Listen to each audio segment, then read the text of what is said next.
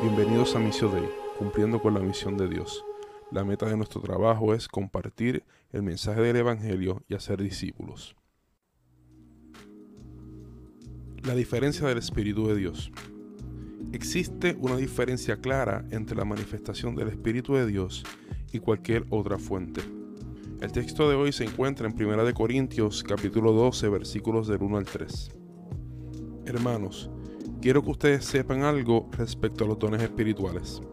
Ustedes saben que cuando todavía no eran creyentes, se dejaban arrastrar ciegamente tras los ídolos mudos. Por eso, ahora quiero que sepan que nadie puede decir, maldito sea Jesús, si está hablando por el poder del Espíritu de Dios y tampoco puede decir nadie, Jesús es Señor, si no está hablando por el poder del Espíritu Santo. Esta carta fue escrita a la iglesia establecida en la ciudad de Corinto. Corinto era una ciudad con un puerto importante. Llegaba gente de distintos lugares como parte del intercambio comercial, parecido a lo que ocurre en cualquier ciudad importante hoy en día. Corinto era un lugar donde la gente se entregaba a sus pasiones pecaminosas y a la misma vez se entremezclaba con su religiosidad. Para muchos hoy en día, la religiosidad es asociada a pureza y una alta moral. Sin embargo, en este tiempo, cosas como la prostitución estaban ligadas directamente al culto religioso. De este modo, la expresión corintiar se convirtió en sinónimo de lujuria y libertinaje sexual. Veamos la exhortación que le hace el apóstol Pablo a la iglesia en Corinto en los primeros versículos de este capítulo 12. Si leemos el capítulo 12 completo, nos vamos a dar cuenta que Pablo habla sobre unos dones o regalos que Dios le da a la iglesia a través de su Espíritu Santo. Muchos piensan que el tema central de este capítulo es sobre estos dones espirituales. Sin embargo, una buena lectura de este capítulo nos deja ver que el tema central era la unidad de la iglesia y el trato de unos con los otros dentro de ella. Pablo menciona los dones espirituales por tres razones. Como dice el versículo 1, para que conozcan de ellos. La segunda razón es para que vean su importancia. La tercera y más importante es que el funcionamiento correcto de estos dones es ejemplo de la unidad que debe tener la iglesia. Cada uno cumple con una función dentro de la iglesia que nos complementa los unos a los otros. Ahora bien, no es el objetivo de este sermón profundizar en el tema de los dones que aparece luego en este capítulo, sino resaltar que los dones espirituales son necesarios en la iglesia. Si Dios los dio, es porque son necesarios. Si Pablo atendió el tema y dice que es necesario que la iglesia aprenda sobre los dones, es porque para el apóstol Pablo también era un tema de importancia y de necesidad. Cualquiera que no ponga el tema de los dones en justa balanza, o sea, en el lugar de importancia apropiado, está haciéndole un flaco servicio a la iglesia de Cristo. En el versículo 2, Pablo continúa escribiendo y les recuerda a los corintios de dónde habían salido. Los miembros de la iglesia, antes de convertirse a Cristo, practicaban los cultos paganos o gentiles como cualquier otro corintio. Esto incluía la adoración a los ídolos. Si utilizamos como referencia un diccionario secular como lo es el diccionario de la Real Academia de la Lengua Española, un ídolo es una imagen de una deidad, objeto de culto. También puede referirse a una persona o cosa amada o admirada con exaltación. Obviamente, Pablo se refiere a la primera definición, pero no es menos cierto que la segunda es aún más común hoy en día. Pablo le llama a esos ídolos ídolos mudos, esto lo hace en referencia a pasajes de la Biblia hebrea o lo que conocemos comúnmente como el Antiguo Testamento. Por ejemplo, en Éxodo 20, versículos 4 y 5, Dios le dice a Israel que no se haga imágenes de nada en el cielo o en la tierra, para inclinarse al frente de ellas y adorarlas.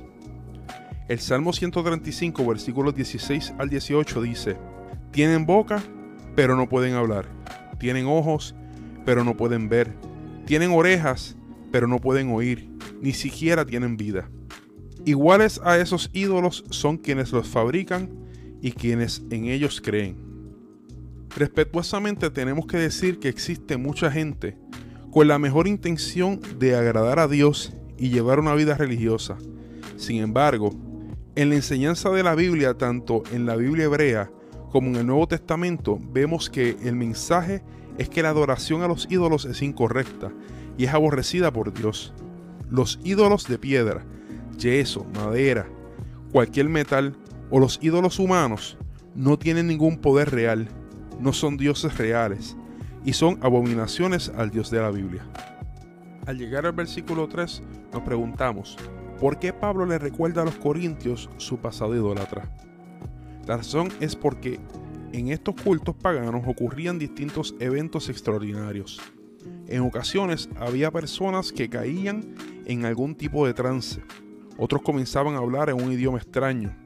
En otros casos había personas que le decían supuestamente el futuro o podían decir cosas de su pasado que era imposible conocer si no era a través de alguna fuerza externa. Parece ser que dentro de la iglesia se habían colado personas que aún practicaban su antigua religión a la vez que participaban del culto cristiano. Una de las manifestaciones que ocurría era que parecía que estaban bajo el poder de Dios, pero en realidad estaban bajo la influencia de un espíritu inmundo o en su propia carne.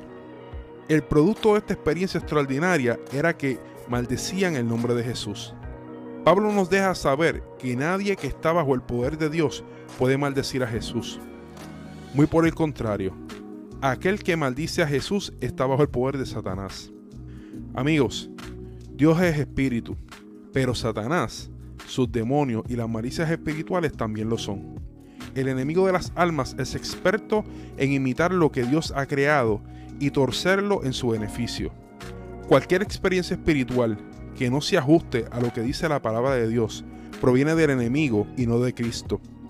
Cualquier palabra que salga de alguien y que no se ajuste al carácter de Dios y a la voluntad de Dios debe ser rechazada por completo. El no conocer la enseñanza bíblica a profundidad sobre estos asuntos ha llevado a grandes atrocidades a lo largo del mundo. Gente se ha confundido. Otros han desarrollado miedo a la manifestación de los dones del Espíritu e incluso otros han justificado crímenes y atrocidades. Cuando el Espíritu de Dios se mueve, hay paz, hay reconciliación, hay edificación, hay amor. Las palabras que se pronuncian son conformes al resto de la Biblia. Cuando el Espíritu de Dios obra con poder, hay libertad espiritual, libertad de los vicios y libertad de las adicciones. En distintos tipos de cultos idolátricos, la gente sale atada, presa de sus prácticas, llenos de exigencias monetarias y de compromisos espirituales de maldad. La gente es inducida a usar alcohol, tabaco y otras sustancias para alcanzar la comunión con una deidad o ancestro.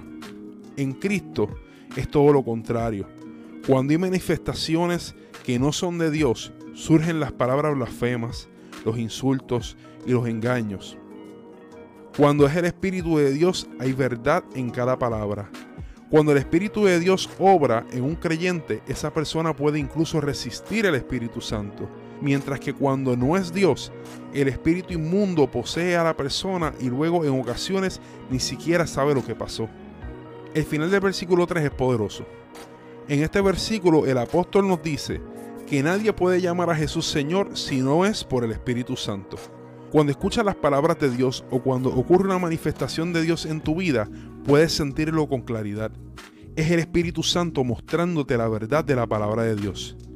Cuando sientes el impulso de confesar tu pecado, el dolor porque reconoces lo que has hecho mal, cuando sientes la necesidad de orar a Jesús y pedir que bregue en tu vida, eso sí es de Dios.